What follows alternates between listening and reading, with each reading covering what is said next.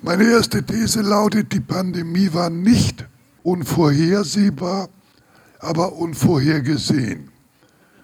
Ich will also mit einem ehrlichen Selbstporträt, von dem ich annehme, dass es auf viele von euch ebenfalls zutrifft, beginnen. Ich habe bis tief in den Februar die Ereignisse um Corona nur nebenbei verfolgt. Ich habe die bürgerliche Berichterstattung über die Ereignisse in China gelesen, also erst den Vorwurf, da sei etwas lange verheimlicht und ärztliche Erkenntnisse staatlich unterdrückt worden und dann der plötzliche Schwenk, der Vorwurf, da sei zu, äh, da seien äh, drakonische Maßnahmen ins Werk gesetzt worden, die in einer Demokratie undenkbar seien. Vor wirklich langer Zeit, jetzt wird es nostalgisch, vor wirklich langer Zeit in der zweiten Hälfte der 80er Jahre formulierten Rainer Trampert und ich, und damals waren wir stofflich noch auf der Höhe der, der Diskussion, äh, zwölf Thesen, von denen ich nur drei kurz vorstelle aus diesem Buch, Erste, die Menschheit zerstört gegenwärtig ihre natürlichen Lebensgrundlagen. Zweitens, die Zerstörung hat offensichtlich mit den inneren Gesetzmäßigkeiten des Kapitalismus zu tun. Zwang zu Wachstum, Akkumulation, rücksichtslos aus Gründen des Profits, der Konkurrenz. Dieser muss überwunden werden. Und die vierte These lautete, die notwendige Rettung menschlicher Lebensbedingungen in der äußeren Natur erfordert einschneidende Veränderungen in der Produktion und damit in den Konsumgewohnheiten der Mehrheit der Menschen in den industriellen Produktionen. Es waren, wie gesagt, das ist 35 Jahre bald her und es waren insgesamt zwölf Thesen, die uns damals als Ausgangspunkt für theoretische Reflexion und auch stoffliche Beweisführung dienten ähnlich auf der Höhe der stofflichen Problematisierung bin ich durch andere Schwerpunktsetzung heute nicht mehr. Damals, ich kann euch das sagen, ich kannte die polychlorierten Nephthaline und die Dibenzofurane und das 2378 PCBB und andere toxische Stoffe nahezu persönlich. Äh, das ist äh, etwas erloschen. Ich bin heute ein Nachvollziehender, ein ganz gut gebildeter äh, Linker und konspektiere mir auch manches Buch, um auf der Höhe zu bleiben. Natürlich besonders äh, zu einem neuen Augenmerk der Untergrabung der menschlichen Lebensbedingungen auf, äh, auf der Erde, also der Klimakrise und auch dem Export toxischer Produktion in den armen Regionen und ihre verheerenden Auswirkungen. Ich kenne mich also mittelprächtig aus bei Autoren wie Thomas Konitsch oder Stefan Lessenich und Ulrich Brandt und einigen mehr. Die sind mir vertraut. Aber wenn ich es richtig sehe, haben sie alle oder fast alle und auch die linken Zeitschriften, die ich lese, eine Pandemie dieses Ausmaßes nicht antizipiert, nicht im Blickfeld gehabt, nicht erwähnt. Heute sind uns, also einige Monate später oder vielen von uns, ja die Ergebnisse und Prognostiken der WHO, auch die der Gates Stiftung und kritischer marxistischer Forscher und Warner inzwischen bekannt, zum Beispiel das Buch von äh, Rob Wallace sollte man schon kennen, denn Rob Wallace gehört zu jenen, die von sich sagen können, sie seien durch die Pandemie nicht überrascht worden. Seine Forschung stellt uns vor die Frage, ob und wie wir die Pandemie einordnen sollen in den Prozess der Zerstörung der äußeren Natur des Menschen. Also ins Verhältnis setzen zu anderen Erscheinungsformen dieses menschheitsgeschichtlichen Problems. Das heißt auch immer, ob uns ähnlicher stofflicher Umgang und ähnlicher Krisenbewältigungsmodus aus anderen zukünftigen Anlässen, etwa Auswirkungen der Klimakrise, erwartet. Wolle schreibt, und ich zitiere hier nur einige verallgemeinernde Noten von ihm aus dem Vorwort und dem Text, unsere zugrunde liegende Annahme ist, dass die Ursache von Covid-19 und ähnlicher Erreger nicht auf den Auslöser einer Infektion oder ihren klinischen Verlauf beschränkt werden kann, sondern in den ökosystemischen Verhältnissen liegt, die unter anderem das Kapital seinen Interessen gemäß gestaltet. Ein effizientes Gegenprogramm geht weit über die Bekämpfung eines bestimmten Erregers hinaus. Auch wenn wir keine Absicht dahinter sehen, ist die ganze Produktion doch perfekt organisiert und die Evolution von Krankheitserregern und ihre anschließende Übertragung zu beschleunigen. Genetische Monokulturen, Schlachtvieh, Pflanzen mit nahezu identischem Erbmaterial beseitigen die Brandschienen gegen Epidemien durch die Immunreaktion, die in vielfältiger Population Übertragung verlangsamt hat. Wenn wir diese Fähigkeiten ausschalten, hat das brisante epidemiologische Konsequenzen, riskieren wir Pandemien, Entwaldung und intensive Landwirtschaft beseitigen, die zufallsverteilten Hindernisse der traditionellen Agrarforstwirtschaft, die das Virus einst davon abhielten, ausreichend Übertragung zu erreichen und zu einer Pandemie zu werden. Unsere relative Kontrolle über die Mikroorganismen könnte uns wieder entgleiten. Wir entfesseln Naturkräfte, die wir nicht beherrschen. Nichts garantiert, dass der nächste Erreger nicht noch tödlicher sein wird und die nächste Pandemie kommt mit Sicherheit. Dieser kurze Auszug sollte vorangestellt werden und ich sage an dieser Stelle, ich zögere, solche sehr weitreichenden Formulierungen auf meine Fahnen zu schreiben. Meine politisch begründete Scheu vor apokalyptischer Zuspitzung ist, glaube ich, aus guten Gründen groß.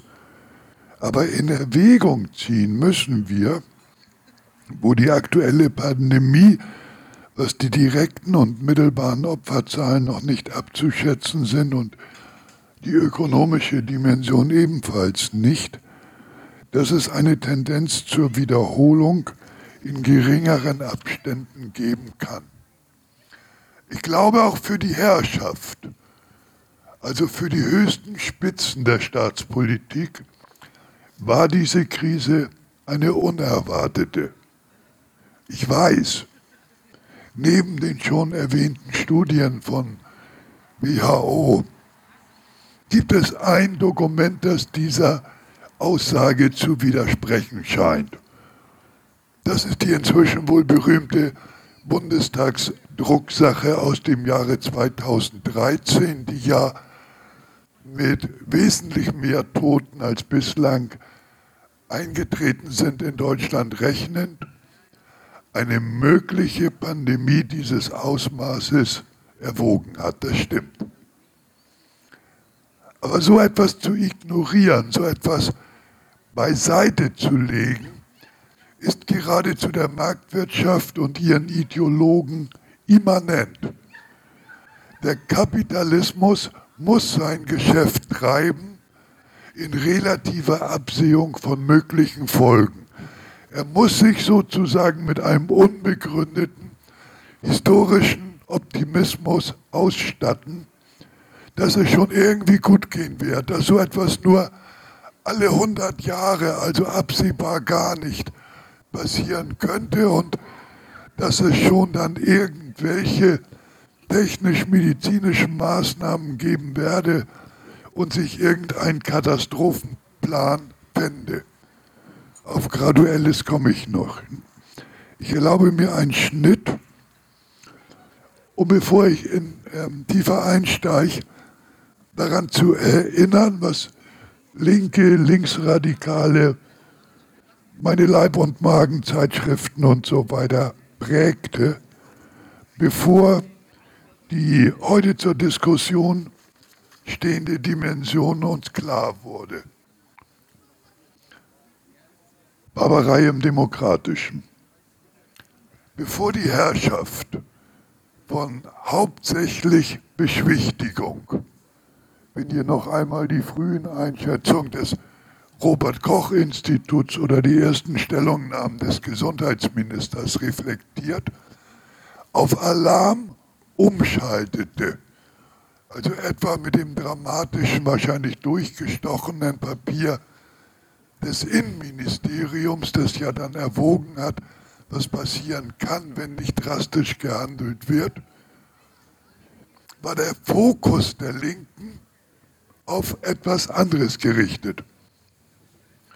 Speziell die Ereignisse an der türkisch-griechischen Grenze und auf den griechischen Inseln lösten diese Empörung, Abscheu bei mir selbstverständlich auch diesen hilflosen Hass aus und die Erkenntnis, dass durch den ganz ungeschminkten Bruch des eigenen Asylrechts abgesegnet und demonstrativ gut geheißen durch Ursula von der Leyen's Besuch an der Grenze und ihren dort getätigten Ausführungen, dass die Barbarei nichts Zukünftiges, nichts zu befürchtendes sei, sondern der bestehenden, also der demokratischen Gesellschaft innewohne.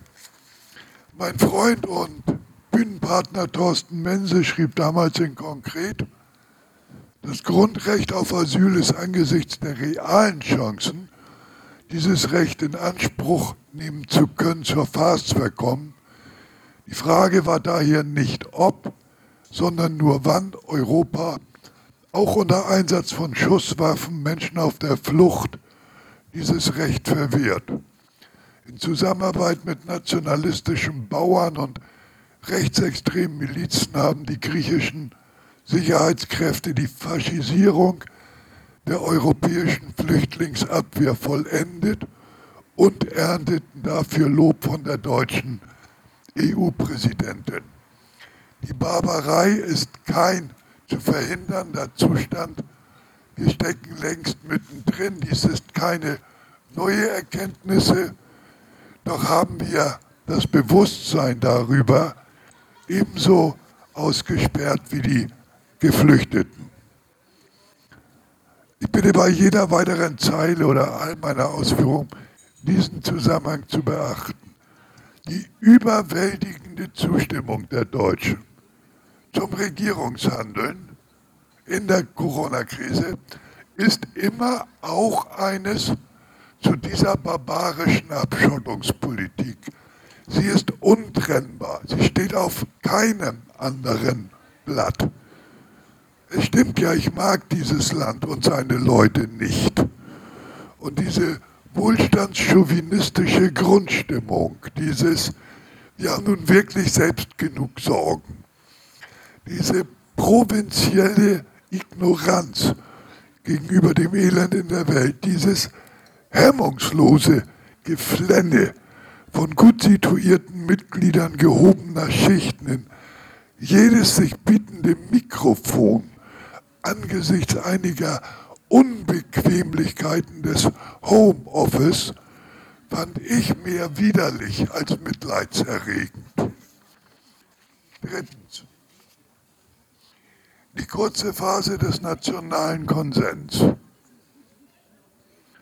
mit den Bildern und Tatsachen aus Italien und den schon erwähnten Szenarien des wahrscheinlich durchgestochenen Dokuments aus dem Innenministeriums, das ich in der Substanz als wahr ansehe, kam es zu diesem demonstrativen Schulterschluss aller Parteien im Bundestag. Dieser Schulterschluss betraf sowohl die Maßnahmen wie Ausgangsbeschränkung, Schulschließung, Stilllegung eines gewissen Teils der Wirtschaft, als auch die gewaltigen Rettungspakete. Auch die AfD war zunächst Teil dieses Konsenses. Wenn ihr das überprüfen wollt, guckt euch nochmal die erste Rede von Alice Weidel an oder die Debatte im, äh, die, der Alpha-Parteienkonsens in der Debatte im Nordrhein-Westfälischen Landtags und auch die Identitären stellten sich übrigens hinter die Regierungsmaßnahmen und sind auf diesen anderen Trip erst später gekommen. Natürlich freute sich auch die Linke, die parlamentarische, mächtig, denn die schwarze Null war ja zu Fall gebracht worden. Es ist schwer zu unterscheiden, ob die offensichtlich werdenden Mängel und Versäumnisse oder das sogenannte Versagen eher von der parlamentarischen Opposition in Anschlag gebracht wurde oder von den Regierungsparteien entdeckt und der Behebung zugeführt wurden. Ich meine den Mangel an Beatmungsgeräten etwa oder an Masken und Schutzkleidung, die Erkenntnis der Abhängigkeit von Medikamenten und ihren Vorprodukten aus äh, China und Indien und so weiter. Gleiches gilt für Vorratshaltung, die ja gemessen an der Just-in-Time-Produktion manchmal notwendiger, aber dennoch Abzug vom Gesamtprofit darstellt, also faule Kosten sind. Selbstverständlich hätte auch das Gesundheitskrankenhauswesen nicht genau so kaputt gespart sein müssen, wie geschehen, mit der Folge des am Rande des Zusammenbruchs arbeitenden Personals und dem damit einhergehenden oft zynischen Umgang mit den Patienten. Kurz und sehr viel Graduelles Vernachlässigten. Dem Staat wird abgefordert oder aufgetragen, für die, für die Katastrophen, deren Miturheber er ist, den passenden Katastrophenplan zu besitzen bzw. zu entwickeln. Das hat er, was Deutschland betrifft, selbst erkannt und jedenfalls im Vergleich einigermaßen plausibel bewältigt. Das ist Momentaufnahme, nicht Blick in die Zukunft. Denn die Zeit des fürsorglich Autoritären weicht ja einer anderen. Dazu etwas später. Im Vergleich also viertens.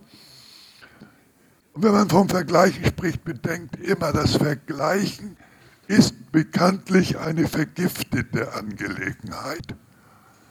Denn es neigt dazu, sich den bestehenden Alternativen unfrei zu unterwerfen und es neigt dazu, vom kleineren Übel auch noch zu schwärmen.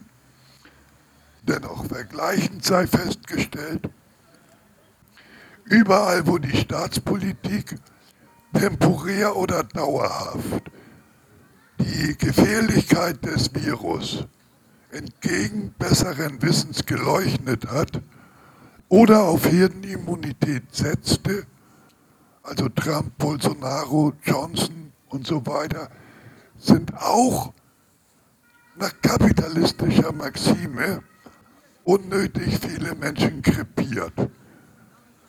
Auch für das als Vorbild gehandelte Schweden gilt diese Aussage. Fast alle Staaten äh, im Vergleich zu seinen ungefähr gleichreichen Nachbarn und im Vergleich zu Deutschland, also Gegenden mit ähnlichem Reichtumsniveau. Die meisten, fast alle Staaten haben schließlich ähnliche Maßnahmen ergriffen, also etwa auch Russland, Kuba, Venezuela, Israel bei sehr unterschiedlicher Einsetzung von früherer oder späterer Lockerung, was in der Lenken jeweils Akzeptanz bei den diesen Ländern zugehörigen Fans und Apologeten erzeugte.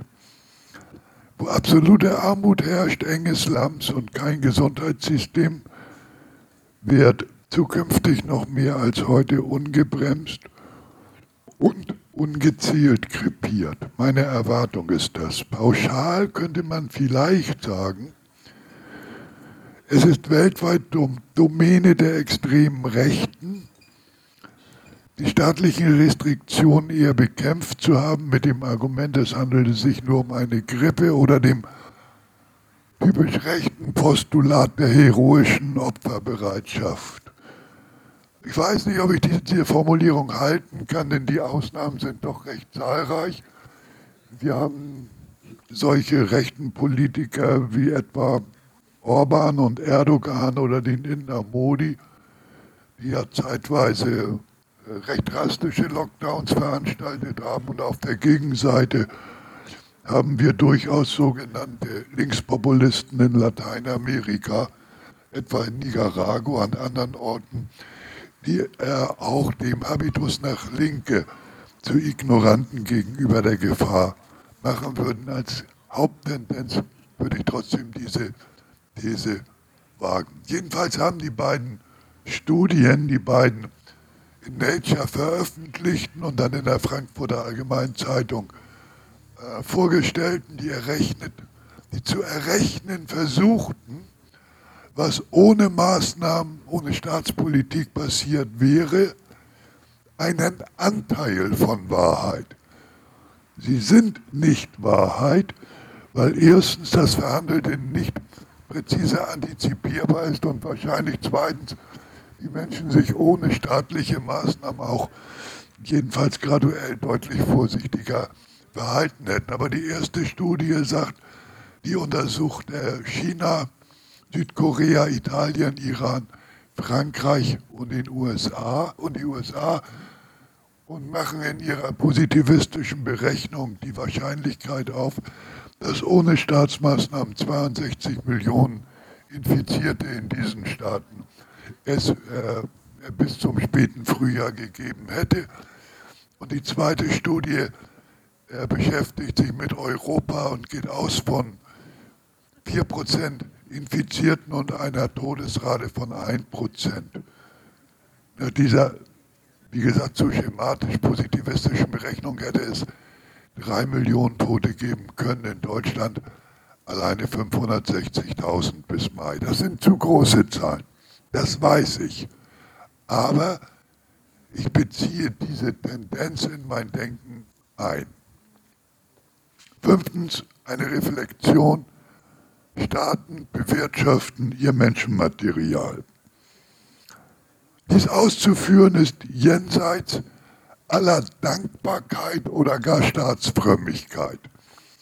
Der Staat zur Gewährung der Kapitalakkumulation, zur Bewirtschaftung und Verwaltung des Menschenmaterials handelt durchaus immanent richtig und befördert zugleich Konsens und Loyalität der Untertanen, wenn er die Zahl der Toten begrenzt und die Reproduktionsfähigkeit der Lohnabhängigen sichert, auch gegen einzelne Sektoren oder Fraktionen des Kapitals. Selbstverständlich bedeutet das nicht, dass Lebensrettung oder Gesundheit das staatliche Prinzip im Kapitalismus wäre. Wir wissen ja, was Soldaten geloben müssen in welchen Branchen Lebenserwartung gering ist oder wie Armut früher sterben macht. Wir kennen die Krebserkrankungen rund um Atomkraftwerke und selbstverständlich die Toten auf den Fluchtrouten und im Mittelmeer. Wenn man aus Anlass von Corona den Klassencharakter von Gesundheit und Krankheit im Kapitalismus durchdenken will, ich glaube, dann ist Wolfgang Hiel zum Beispiel sein Buch Die Arbeit des Körpers eine gute Wahl. Der ist Arbeits- und Gesundheitswissenschaftler. Er schreibt, am schlimmsten finde ich, dass in der Covid-19-Pandemie das Alter an sich schon ein Kriterium für Separierung und schließlich auch Stigmatisierung und Ausgrenzung ist. Und es ist ein sehr kenntnisreicher Autor übrigens auch, was das unausrottbare Fortleben der Vererbungslehre betrifft. Also die Zerstörung der Gesundheit durch toxische Arbeitsbedingungen leuchtet und auf ist nun mal angeboren, verschiebt. Dieser Autor weiß und kann empirisch beweisen, welche Einflüsse zu vorzeitiger Krankheit und Tod führen. Er kann die Dimension von Schichtarbeit erleuchten, erläutern. Er kritisiert die Gleichsetzung von Gesundheit mit Funktionstüchtigkeit im Kapitalismus.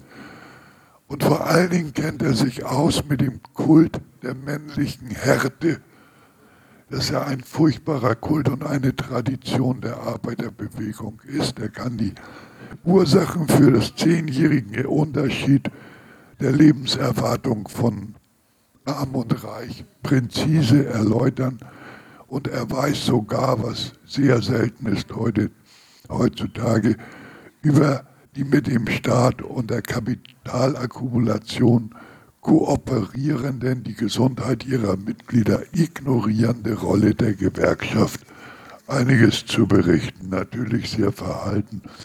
Das war schließlich lange Jahre sein Arbeitgeber und das soll ja manchmal prägen. Dennoch, der Staat organisiert den Tod und schützt Leben. Hierbei gibt es oft diese Überschneidung mit progressiven Forderungen der Arbeiterbewegung und der Linken. Historisch zum Beispiel das Verbot der Kinderarbeit. Notwendigkeit zum Erhalt der Reproduktion der wahren Arbeitskraft oder der Lohnarbeit. Und zugleich Forderung der Arbeiterbewegung. Maßnahmen gegen Seuchen oder Bekämpfung, Hygiene. Zielstellung gesunde, wahre Arbeitskraft, besonders auch gesunde Soldaten, die nicht verrecken sollten, bevor sie die Front erreichen. Impfpflicht. Um das ganz zu entromantisieren oder von Dankbarkeit zu befreien. Der Nationalsozialismus hat für gesunde, leistungsfähige Arier manch Besseres im Angebot gehabt als die Weimarer Republik. Adorno schreibt in dem berühmten Text, der was bedeutet Aufarbeitung der Vergangenheit, Ungezählten ist es unter dem Faschismus gar nicht schlecht gegangen. Nach den Krisenerfahrungen der Ära vor Hitler überwog das Gefühl des Es wird gesorgt. Und gar nicht nur als Ideologie, von KDF-Reisen und Blumenkästen in Fabrikräumen. Gegenüber dem Laissez-faire beschützte die Hitlerwelt tatsächlich bis zu einem gewissen Grade die Iren vor den Naturkatastrophen der Gesellschaft, denen die Menschen überlassen waren. Die vielberufene Integration, die organisatorische Verdichtung des gesellschaftlichen Netzes das alles einfing, gewährte auch Schutz gegen die universale Angst, durch die Maschen durchzufallen und abzusteigen. Aktuell vielleicht. Staat bewirtschaftet Menschenmaterial. Das tut er auch im Verkehr. Es sollen nicht zu viele Leute Krüppel werden und sterben. Und äh, für ein Bühnenprojekt eine der schönsten Pointen wäre übrigens die Einführung der Anschnallpflicht durch den Staat, die der ADAC einmal bekämpft hat mit dem Slogan, das sei das Ende der Freiheit. Und auch die Leitplanken und die Tempobegrenzung, die mir zu wenig ist, die Drogenpolitik ist Bearbeitung von Menschenmaterial und um meine persönliche Betroffenheit auch mal ins Spiel zu bringen. Der Kampf gegen das Rauchen ist Bewirtschaftung von Menschenmaterial und äh, manchmal grantelig ein bisschen, aber wahrscheinlich ist die Veranstaltung vernünftig. Außerdem schreibt der Staat bekanntlich vor, wo man baden darf, wo nicht, wo es zu toxisch ist und so weiter. Diese Ermischung, Mischung von erkämpfter zivilisatorischer Errungenschaft und kapitalistischer Rationalität oder instrumenteller Vernunft auf der anderen Seite findet sich historisch in sehr vielen Sachen, die man parallel durchdenken könnte, zum Beispiel in der Abschaffung der Sklaverei, weil der doppelt freie Lohnarbeiter doch das äh, bessere Menschenmaterial ist oder in der Einführung der Schul Schulpflicht, die einerseits so eine Notwendigkeit der Emanzipation äh, für, de, für, für Idiotie des Landlebens und so etwas war und andererseits die Notwendigkeit des neuen in industriellen Anforderungen gewachsenen Typus Arbeiter gemäß war. Man kann das ganze Bildungssystem so negatorisch behandeln, wie etwa Friedrich Hüskens es tut. Aber eine Forderung nach Abschaffung der Schulpflicht erwächst daraus dennoch nicht. Auch Bismarcks Sozialgesetzgebung. Dieselbe Dialektik. Einerseits Sicherheitsversprechen und andererseits Enteignung autonom proletarischer Solidarität durch die Staatsmaßnahme. Das zieht sich bis heute. Sechstens, das Versprechen der Regierung und die linke Chancenlosigkeit. Linke haben, ich möchte mal sagen, notorisch, routiniert oder weil sie das immer machen, große Chancen und endlich die Möglichkeit, Hegemonie in diese Krise projiziert. Hier zunächst die Zustimmung zur Regierung hatte ein wesentliches Motiv. Sie führe uns mit den als notwendig erachteten Entsagungen und Opfer durch ein Tal mit möglichst wenig Toten, damit es werde, wie es vor dem Ausbruch war, mehr noch, sie verspricht uns, wir werden gestärkt daraus hervorgehen. Zunächst bemerkenswert, für mich jedenfalls, wie wenig Menschen nicht auf dem Posten blieben, wie viele also Lohnarbeiteten zur Arbeit fuhren, wenn es nicht verboten war und trotz aller Ungewissheiten. Wir lesen heute, dass der Krankenstand, der Krankenstand im ersten Halbjahr 2020 praktisch identisch ist mit jenem des Jahres 2019. Wenn ich alle einzelnen Erklärungszusammenhänge mal vernachlässige, also den Wegfall von Sportverletzungen in der Zeit des Lockdowns und solche Faktoren, um erschüttert festzustellen, dass alle angebliche Panikmache, alle Ungewissheit, den vorhin erwähnten Kult der Härte der Lohnabhängigen nicht erschüttern konnten. Dieser Kult zweifellos existiert selbstverständlich in Symbiose mit der nicht unbegründeten Angst vor Entlassung bei Fehltagen. Aber die schlichteste Form der Subversion, die auch noch ziemlich leicht gemachte Krankmeldung per Telefon war kein relevantes Phänomen. Von den 45,2 Millionen abhängig Beschäftigten arbeiteten in den ersten Monaten 40, später 35 weiter, weiter wie unsichtbar.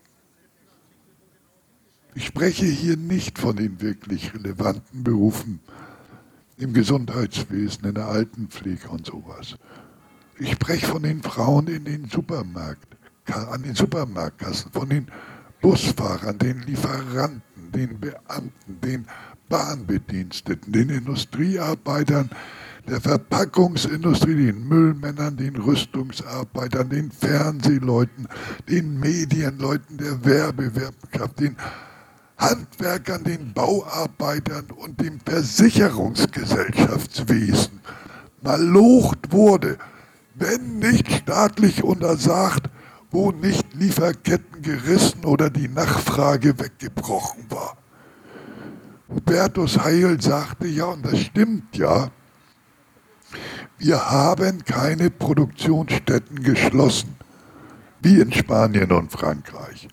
Bei uns gab es Absatzschwierigkeiten und Engpässe wegen unterbrochener Lieferketten, aber das Produzieren war in Deutschland nicht verboten.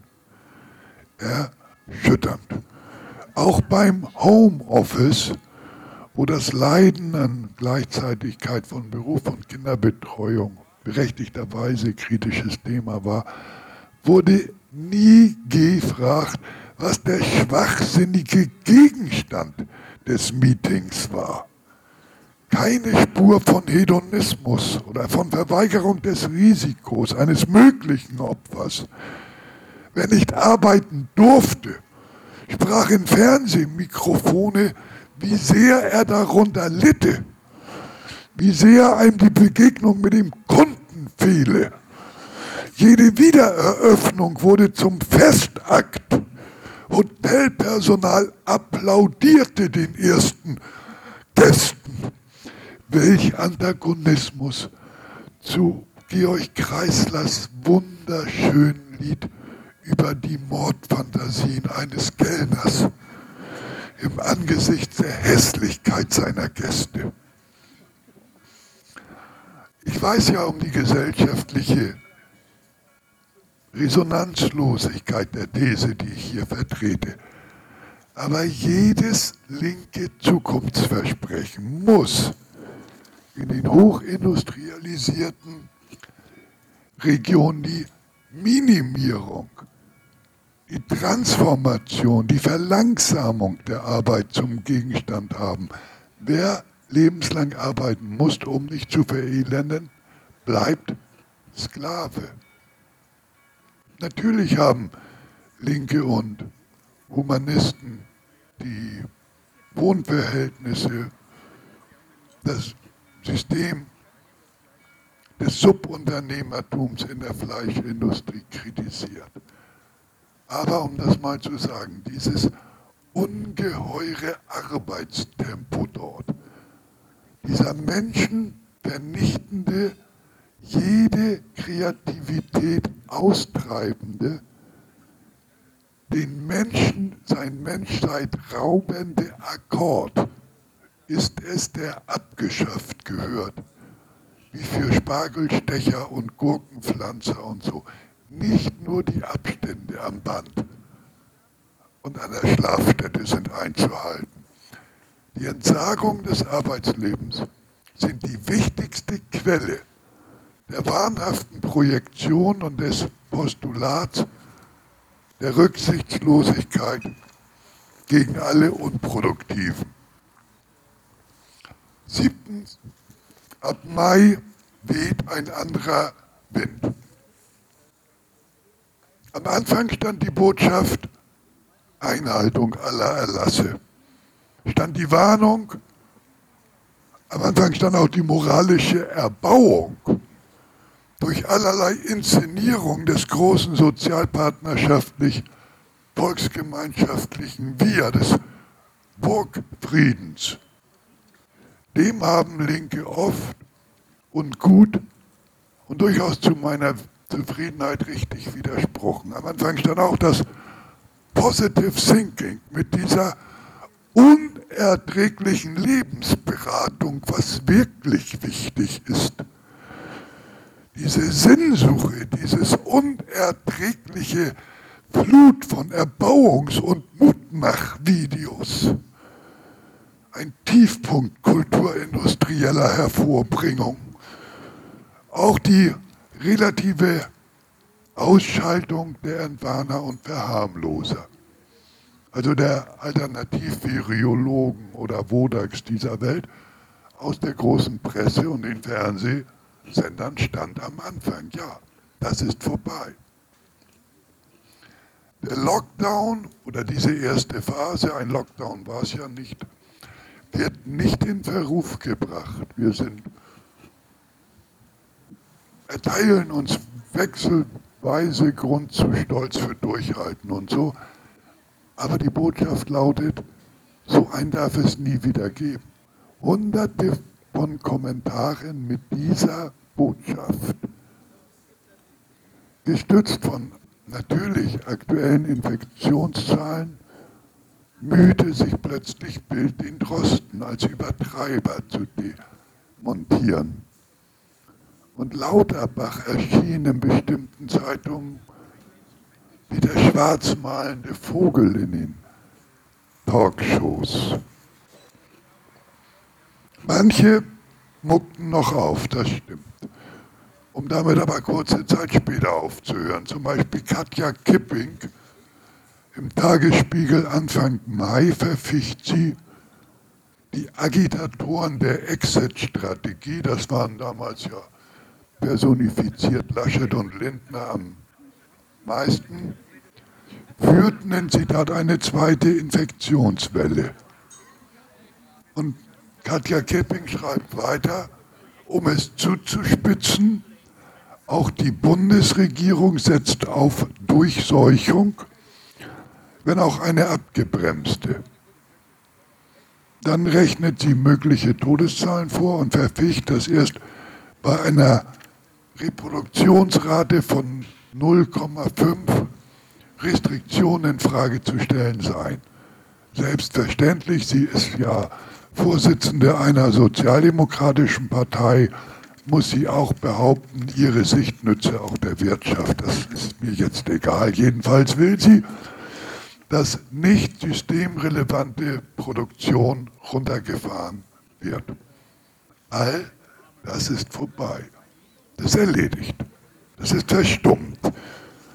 Seit Ramelow ebenfalls gestützt auf Infektionszahlen sich zur Avantgarde der Lockerung gemacht hat und heute wie kein zweiter schon jetzt eines der meines Erachtens größten Schrecknisse deutscher Leitkultur garantiert.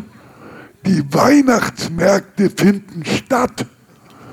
Ah, wer will denn sowas?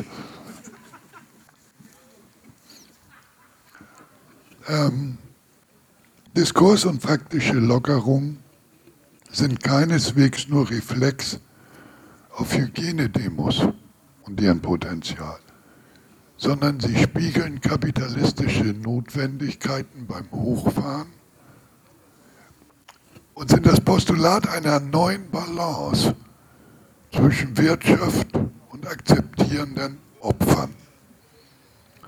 Und dann ist Plötzlich ist diese Stunde der Bekenntnisse da. Exemplarisch, wenn ihr das mal nachverfolgen wollt, der Auftritt des Sternjournalisten und Aushängeschilds Jörges bei Maischberger als männlich angstfreier Kraftprotz, dass man doch auch sonst um die Risiken wisse und der Tod immer lauert und das Wohlstand und Freiheit nun mal ihren Preis hätten. Die persönliche Verantwortung, die manchmal sich selber schadet, was bei Jörges nicht so schlimm wäre, aber immer gegen jene gerichtet ist, die auf kollektive verpflichtende Einhaltung angewiesen sind, steht plötzlich vorm Hoch im Kurs. Um es an dieser Stelle auszusprechen und hoffend, dass ihr mir glaubt, ich würde mich liebend gern prognostisch irren, Unabhängig davon, ob das Wort von Katja Kipping, das damalige von der gebremsten Durchseuchung, der präzise richtige Begriff ist, ich halte die Vorhersage einer bewusst in Kauf genommenen großen zweiten Welle für die größte Wahrscheinlichkeit, soweit mir das zu beurteilen möglich ist. Wer verfolgen will, welche Drohung in dieser Normalität der Neuen liegt. Ich habe ja vorhin gesagt, ich will mal versuchen, durch ein Zitat das Ganze zu erläutern. Der möge in der Frankfurter Allgemein vom 24. August lesen. Dort heißt es, Innerhalb weniger Monate haben sich die Maßstabe geändert.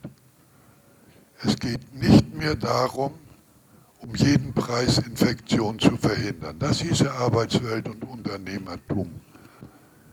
Öffentlichkeit und Privatsphäre dauerhaft und radikal zu verändern. Für die Corona-Krise schält sich dabei eine ganz ähnliche Maxime wie in der Flüchtlingskrise heraus. Unsere Herzen sind weit, aber unsere Möglichkeiten sind endlich.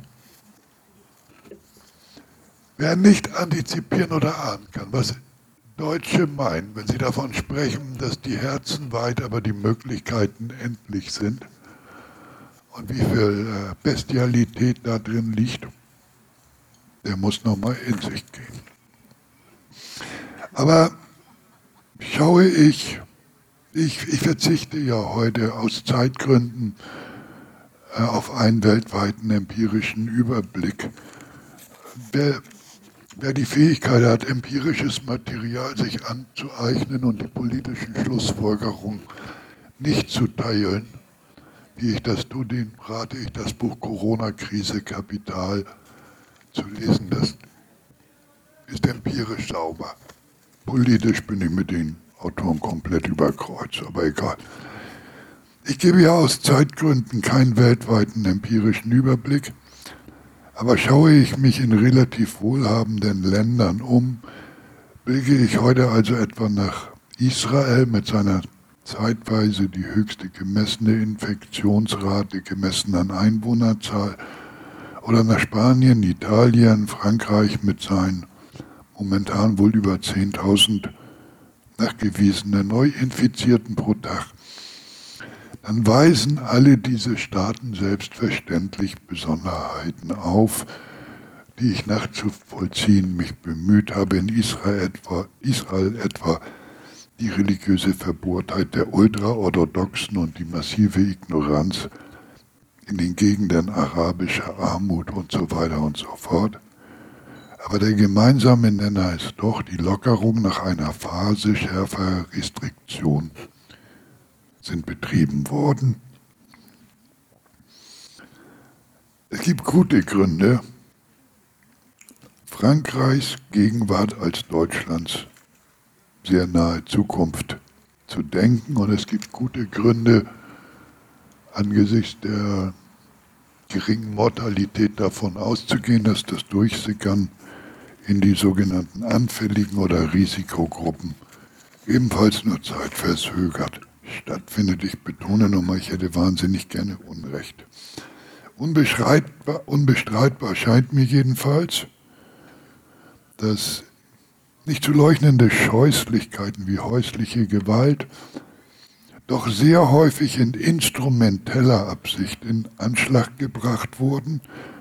Leute, die noch nie ein Wort über die zu kleinen Wohnungen unterer Schichten, proletarischer Schichten verloren hatten, entdecken berechnend und instrumentell ähm, zu kleine, dass es an Auslauf mangelt.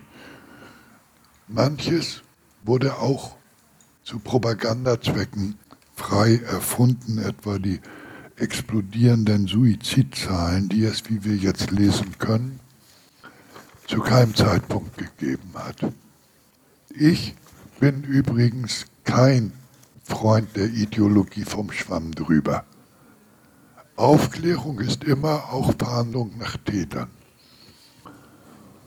Ende Juni beklagten 50 Angehörige von Covid-19 Toten in der Lombardei wegen fahrlässiger Tötung ihrer Verwandten. Sie wollten ermitteln, wer für die über 600-prozentige gestiegene Sterblichkeitsrate verantwortlich ist.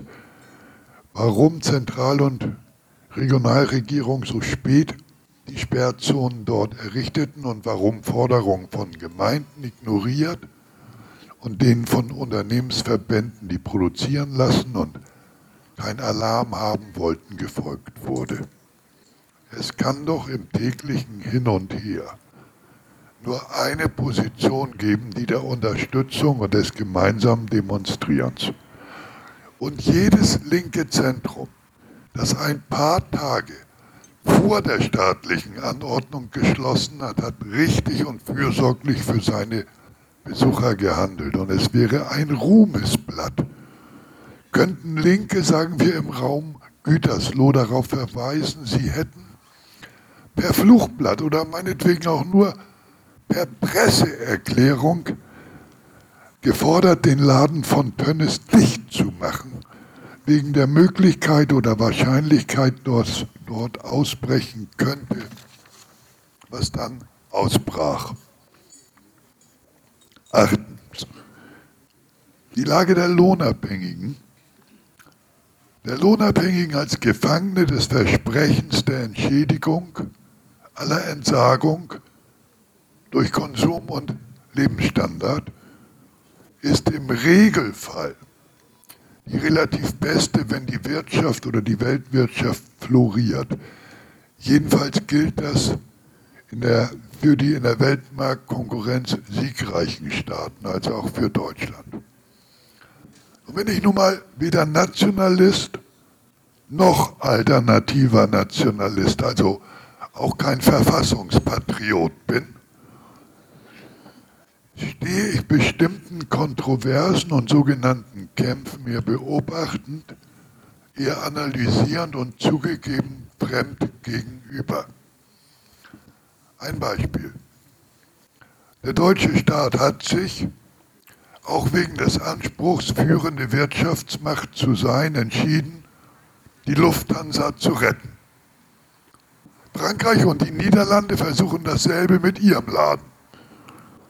Die Reinigungskrise auf diesem Feld, die unhintergehbare Tatsache von Überkapazitäten, soll so bewirtschaftet werden, dass andere Fluggesellschaften pleite gehen.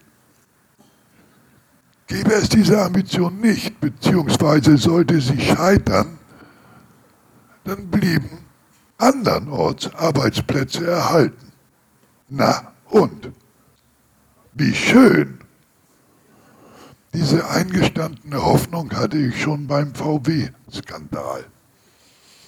Eine solche Haltung nicht offenbar werden zu lassen, führt nebenbei bemerkt immer dazu, dass Linke gerne vor Zentralbanken demonstrieren wollen und nie vor den Werktoren von VW oder BMW. Im Krisenfall schlägt immer die Stunde linker Staatsmythologisierung. Der Staat wird dann als das eigentlich bessere, das potenziell bessere Gesetz. Der Bösewicht ist dann, wie hundertfach zu lesen war, immer der Finanzhai und der Großaktionär und im Falle Lufthansa also der Großaktionär Thiele, dem sich das eigentlich bessere leider gebeugt hat. Zitat.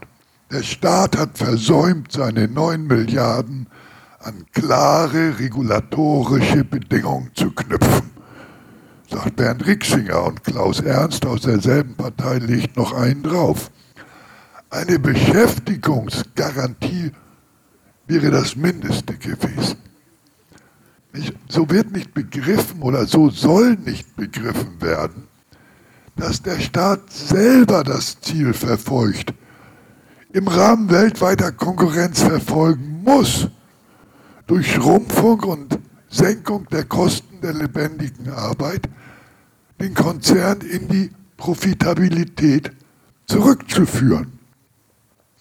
UFO, Vereinigung Cockpit und ehrlich gesagt auch Verdi überbieten sich ja fast was die Angebote an Lohnverzicht betrifft.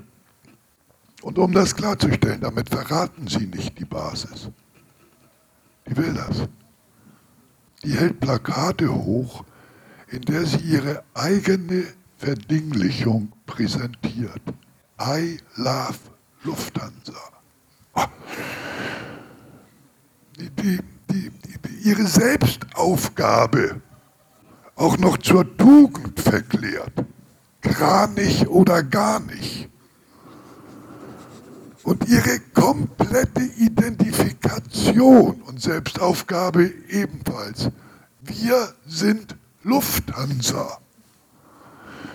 Wenn ich solche Bilder sehe, assoziiere ich nicht, wie ich in der jungen Welt und im neuen Deutschland gelesen habe, erhöhte Kampfbereitschaft sondern dann stimme ich eher der nüchtern sarkastischen Feststellung von Wolfgang Port, mit denen ich oft auch nicht einer Meinung war, zu.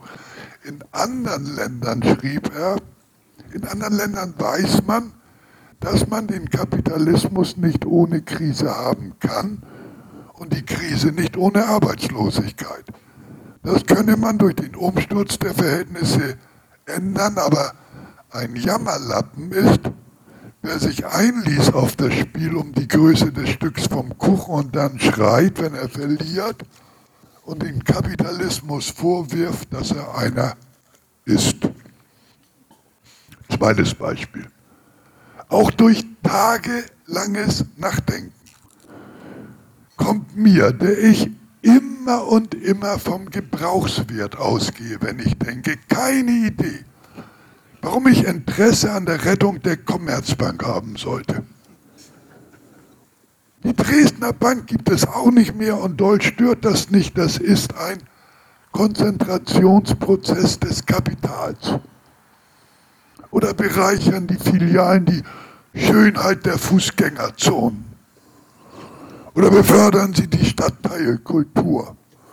Oder verliert der Mittelstand vertraute Ansprechpartner ganz den Arbeitsplätzen verpflichtet hat, die junge Welt auch in diesem Fall, personalisierbare Schuldige ausgemacht. Also in diesem Fall den US-Investor Cerberus, der mickrige 5% der Aktien hält. Sie schreibt, es ist zu befürchten, dass letztlich unter dem Druck der Beteiligten Heuschrecken, vor allem die Beschäftigten, die Zeche für das Missmanagement der vergangenen Jahre zu zahlen haben. Es ist furchtbar. Heuschrecken und Nieten im Nadelstreifen. Ohne die, also sagen wir mit den Kommunisten von der jungen Welt im Vorstand und Verwaltungsrat und Aufsichtsrat, blühte die Commerzbank in prächtigen, schwarzen Zahlen. Diese Vorstellung ist irre. Sie verweigert sich, irgendetwas vom Kapitalismus zu begreifen. Analoges gilt für mich. Wenn ich die Meierwerft bei uns da in Norddeutschland betrachte, die Kreuzfahrtschiffe baut, die momentan äh, nicht so recht nachgefragt sind. Hier wurde neben anderen Subventionen vom Staat, mal das ist nicht übertrieben, ein ganzer Fluss hergerichtet. Den Untergang der Meierwerft zu betrauern, fiel mir echt schwer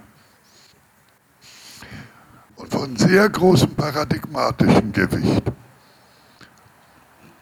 scheint mir das heftig zelebrierte Zerwürfnis zwischen den Betriebsräten der Automobilindustrie und der IG Metall auf der einen Seite und der SPD oder dem SPD-Vorstand auf der anderen, weil diese sich nicht für die Abwrackprämie für Verbrenner stark gemacht haben. Das ist zwar gesamtkapitalistisch rational, nichts Untergehendes, sondern nur Zukunftsfähiges zu subventionieren, was ja so manchen Autogipfel noch zur Beschlussvorlage dienen wird. Denn diese Branche übersteigt die Bedeutung der Lufthansa. Aber dieses Zerwürfnis zeigt eine reaktionäre Potenz von dem Trade Unionismus, ich weiß nicht, ob das Wort noch geläufig ist, also dem nur gewerkschaftlichen, ist ja mal historisch von Systemfeinden angekreidet worden. Er gehe nicht weit genug, er, er berge keine Überwindung der Lohnarbeit in sich. In der speziell deutschen Ausprägung von Sozialpartnerschaft oder in der Selbstverständlichkeit von Co-Management liegt mehr Ihnen ist auch ein bornierter, auch ein reaktionärer Zug eigen. Die objektive Notwendigkeit, im Bestehenden seine Arbeitskraft verkaufen zu müssen, hat Arbeiter, als ich noch jung war, AKW-Gegner verprügeln lassen und in dieser Zeit haben Kieler Arbeiter, angeführt von ihren Betriebsräten und der IG Metall, in Kiel für den Bau von U-Booten für das faschistische Chile Pinochets demonstriert. Horst Thomeyer, der große Hauspoet, der konkret, hat diesem Bewusstsein ein vielstrophiges Lied gewidmet. Ich trage euch heute nur eine aus dieser imaginären Hymne der IG Metall von Horst Thomeyer vor. Tag für Tag stehen wir an der Drehbank, drehen Granaten früh bis spät. Wir sind vom Granatendrehen selbst schon beinahe durchgedreht. Drum Bosse und drum Kunden, 35 Stunden sind genug. Sich mit diesem hier karikierten, aber real existierenden Bewusstsein anzulegen, das ist linke Aufgabe. Immer Abstand zu allen Protesten, die den Weiterbetrieb von verabscheuungswürdigen, aber auch dem Weiterbetrieb vom Unnötigen zum Gegenstand haben. Und gegen alle Widrigkeiten nicht lügen. Kapitalistische Krisen werden auf untere Schichten abgewälzt, umkämpft. Und das ist nicht unwichtig, umkämpft ist aber lediglich in welchem Ausmaß. Eine wohlklingende und zugleich gefährliche Phrase ist die Forderung nach mehr Mitbestimmung oder mehr Einfluss der Belegschaften, wo Identifikation und Co-Management das Bewusstsein prägen. Herbert Marcuse schrieb dazu mal, wo die Klasse jedoch zur Stütze der herrschenden Ordnung geworden ist, würde ihr Aufstieg zur Kontrolle jene nur verlängern. Um ein krasses Beispiel zu wählen, lässt man noch mal auch aus gegebenen Anlass Revue passieren, als die Frage des strukturellen Rassismus bei der deutschen Polizei zum ersten Mal aus Anlass von Black Lives Matter Thema wurde, was verlautbarten denn da deutsche Polizeigewerkschaft und Gewerkschaft der Polizei und die höchsten Spitzen des DGB? Die forderten den blütenweißen Persilschein für alle Zeiten, und zwar apodiktisch und gebieterisch. Und wenn man sich sowas anguckt, wie das Magazin der, der äh, äh, äh Polizeigewerkschaft 27, also ganz frisch, zu Leuten, zu denen ich mich verbunden fühle, also Linksradikalen. Ähm, und das durchliest, dann kann doch die Forderung nach mehr Einfluss der Belegschaft schon übersetzt werden. Das wäre die demokratische Selbstverwaltung des Faschistoiden durch Gleichgesinnte. Das ist keine Übertreibung. Dürften in Deutschland nur Bullen wählen, hätte die AfD die absolute Mehrheit. Das ist keine Übertreibung. Das ist einmal erforscht worden in Hamburg am Beispiel eines AfD-Vorläufers des Richter Gnadenlos Schill. Da war es so. Natürlich tun wir uns leicht.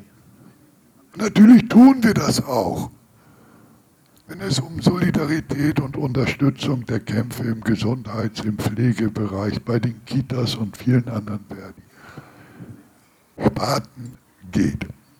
Aber was ich hier aussprechen will, ist, wenn es eine Gewerkschaftslinke geben soll, mit der ich mich gut verbunden fühle wie bisher, dann muss sie diesen innergewerkschaftlichen Burgfrieden aufkündigen. Ich fordere immer große Sachen und kein Mensch hört mir zu, aber ich habe es gefordert, das ist ja auch gut. Ne? Manchmal möchte man ja solidarisch sein. Ja, möchte man. Wenn es zum Beispiel um die ja wirklich gebeutelten sogenannten Solo-Selbstständigen, also die Tagelöhner im Kulturbereich geht. Ich persönlich kann doch da ein Lied von singen, wie scheiße das ist, aber deswegen muss doch nicht behauptet werden, auch Kunst sei systemrelevant. Also alles, was ich mache, darauf bestehe ich vehement. ist nicht systemrelevant. Und, und Kunst, Kunst, die sich für systemrelevant hält, schafft sich ab. Ob Zerstreuung systemrelevant ist, das lasse ich heute mal unbeantwortet.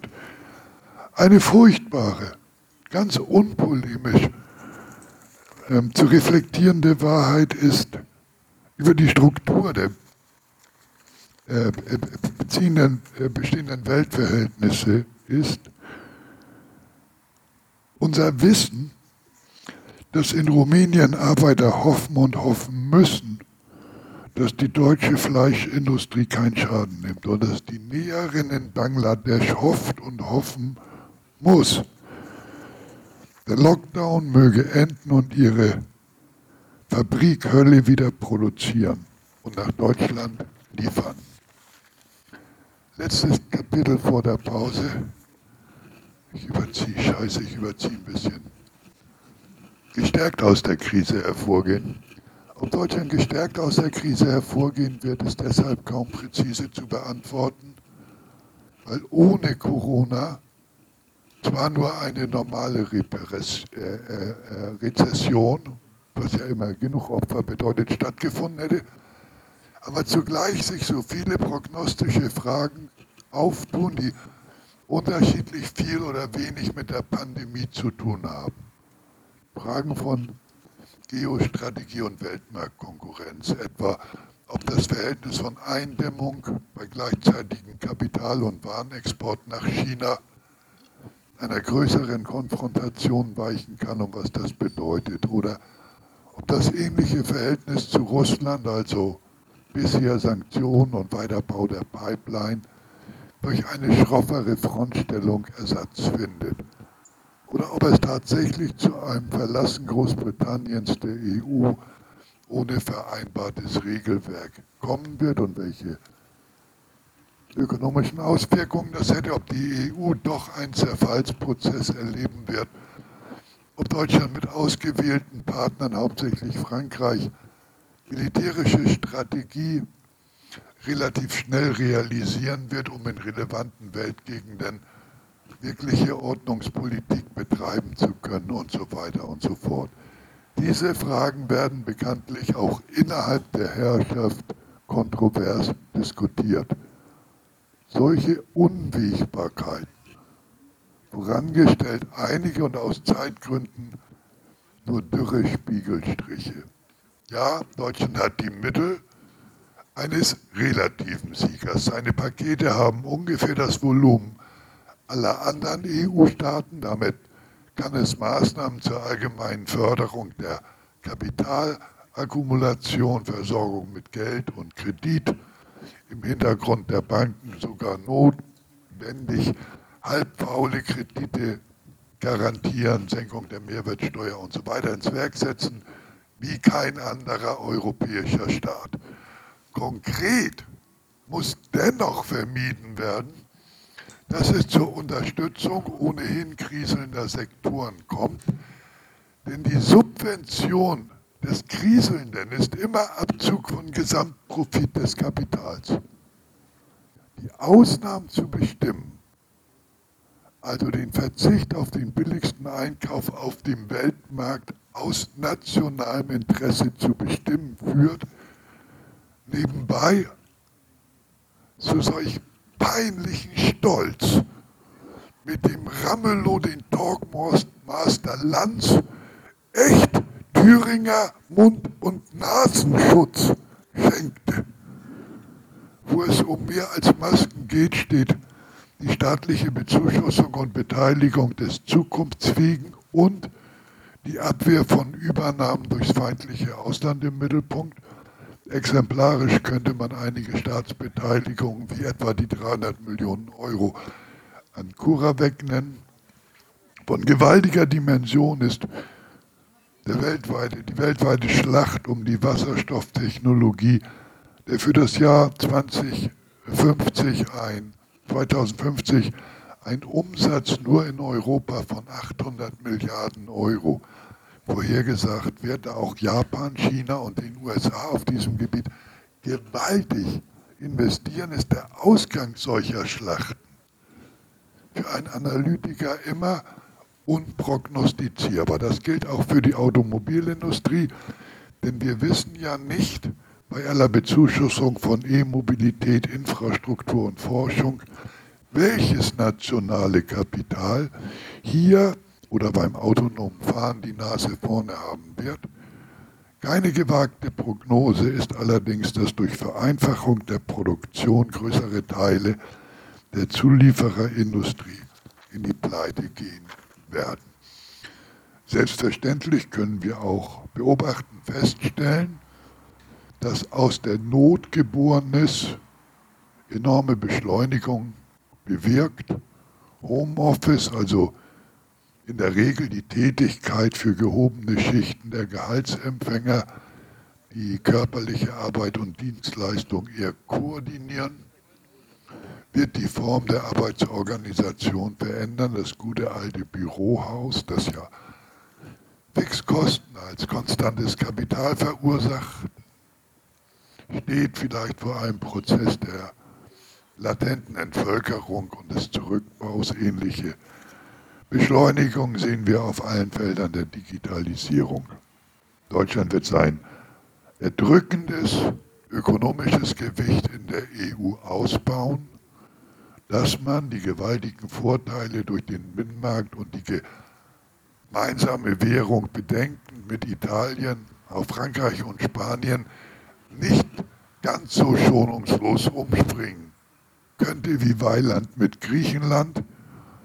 Also jetzt Erpressung mit Alimentation kombiniert, lag im Interesse des ideellen Gesamtkapitalisten und wurde von der Wirtschaft ja auch gefordert.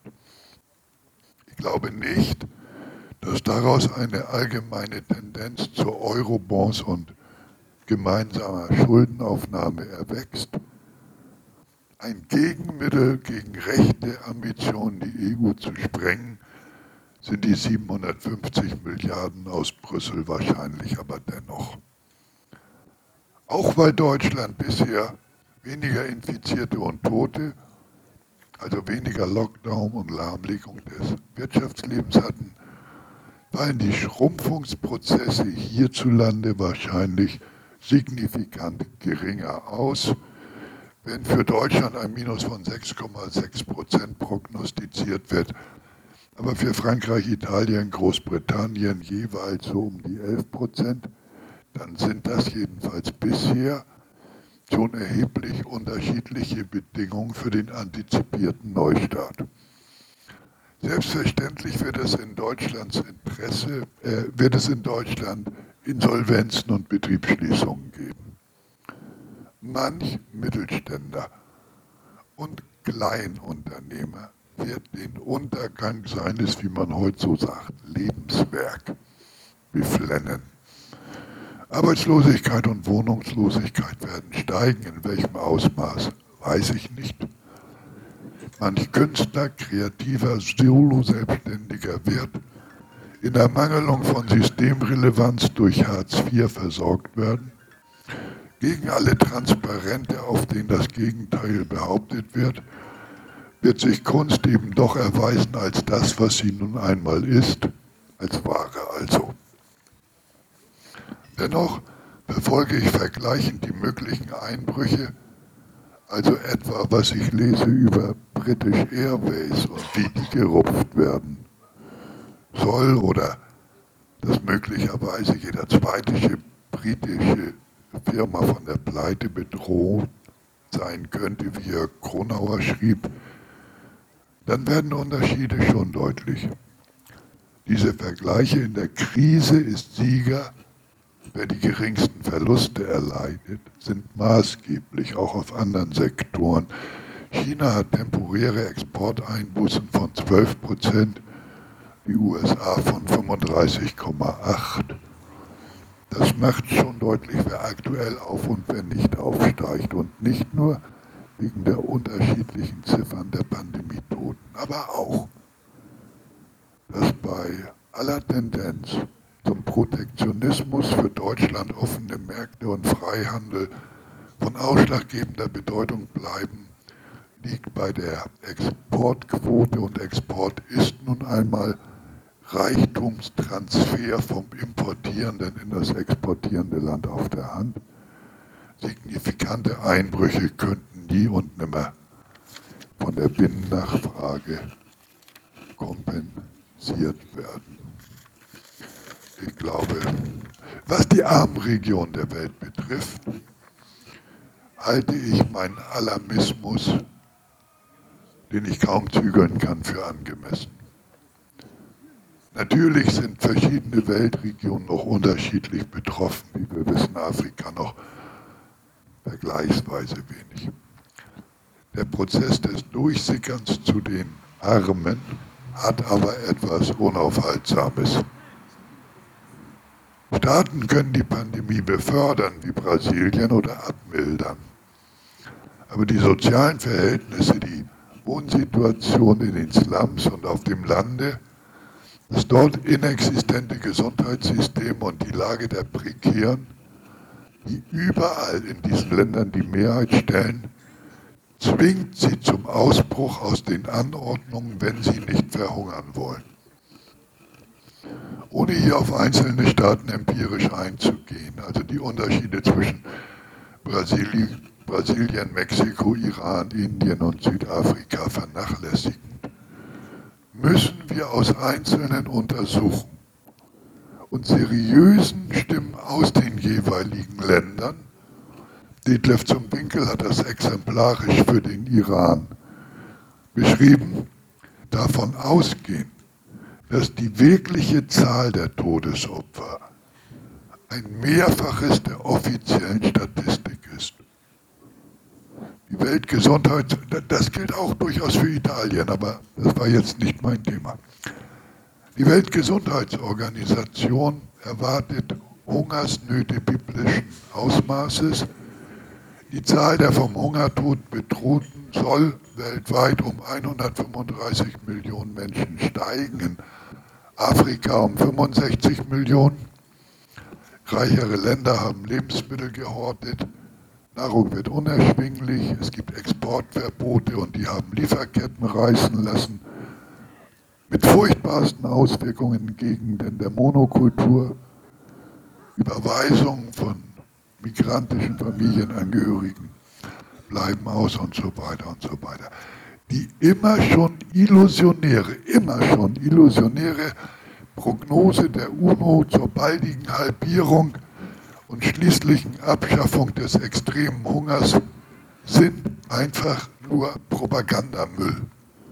Und man wird nicht ermitteln können, wer an Corona krepiert, wer an Krieg, Klimawandel und Dürre, wer an kapitalistischer Zerschlagung von Subsistenzwirtschaft, wer an Kriegen und auf der Flucht vor ihnen und wer ganz ohne Corona weil sein Staat von der Konkurrenz ausgespuckt wird und untergeht, wie auch ohne Explosion im Hafen und ohne Corona dieses für den Libanon beispielhaft feststand.